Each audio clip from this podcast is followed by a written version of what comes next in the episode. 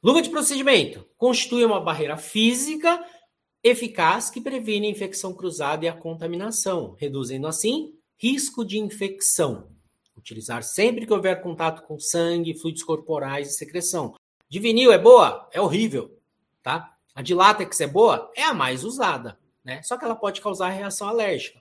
A nitrílica é boa? É de borracha sintética, né? Excelente resistência ao desgaste.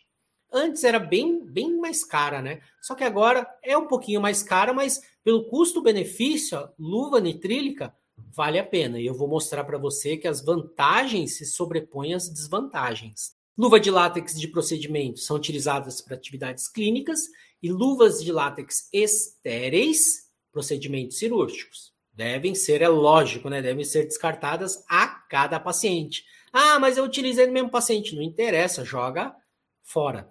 E também as luvas de látex não devem ser utilizadas para limpeza geral ou lavagem de instrumentais, tá?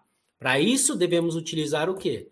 Luvas de borracha, que são luvas grossas de borracha e cano longo, utilizado durante o processo asséptico do consultório, os processos de limpeza de artigo, de desinfecção de ambientes, superfície, manipulação de instrumentais e equipamentos contaminados. Além, é lógico, né, de economizar nas luvas de látex, ok?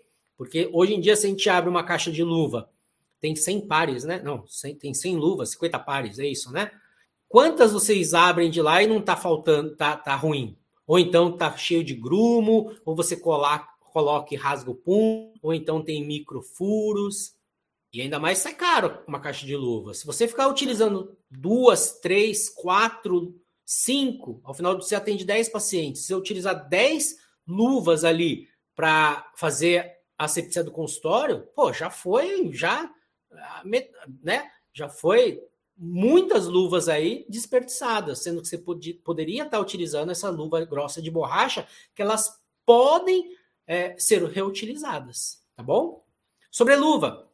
A sobreluva é um artifício que a gente tem para economizar as luvas de látex. É um material plástico, transparente e leve, colocadas sobre a luva de procedimento, evitando a contaminação cruzada. Exemplo, você está sozinho no consultório, o auxiliar faltou, está no posto de saúde, auxiliar faltou. Deixa um par, uns dois pares de sobreluva lá. Ah, puxa, eu vou fazer uma restauração no seu José. Beleza, pega todos os materiais que você vai utilizar no seu José. Ah, você está fazendo ali, puta, esqueci do algodão pega, coloca sobre luva, vai lá, pega o algodão, coloca o algodão na mesa, descarta a sobreluva e continua, ok? É, eu não sei como vocês fazem é, a, a, um adendo aqui, né? Não sei como vocês fazem o algodão. Muitas pessoas colocam né, o algodão naquele, naquele potinho, né? E aí vai retirando algodão de lá de dentro. Aquilo lá é uma mina de contaminação, né? Porque pensa comigo, vocês colocam algodão naquele potinho lá e vão tirando, né? A pinça que está contaminada da boca do paciente, você pegou ali, vai contaminando aquele algodão. O que eu faço? Eu pego o rolete de algodão. O rolete de algodão ele vem naquelas embalagens, né? Não estão estéreis aqueles algodões. Eu pego umas duas, três daquele lá, coloco no papel grau cirúrgico e esterilizo, tá?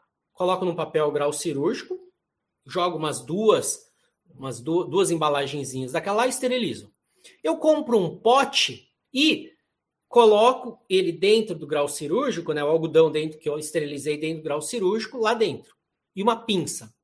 Quando eu vou utilizar, o que, que eu faço? O auxiliar ele abre a tampa, pega a pinça ali, tira dois, três, quatro, cinco roletes de algodão, coloca na minha mesa, fecha e coloca lá. Ou seja, não tem contaminação cruzada. E aí eu deixo a minha bancada livre, porque minha bancada ela só fica com o lixo e com o jogo clínico e, e os instrumentais que eu vou utilizar. Não preciso de um de algodão, né, disso e aquilo e tudo mais, tá? É uma diquinha boa aí que eu deixo para vocês, tá bom?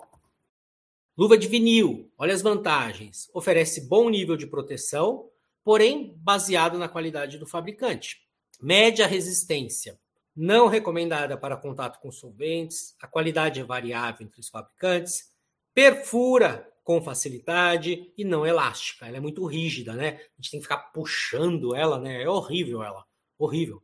Já a luva de látex, ó, vantagens são maiores que as desvantagens. Boa qualidade de barreira, forte e durável, boa qualidade de vedação, bom conforto e ajuste, boa proteção contra a maioria das substâncias cáusticas e detergentes.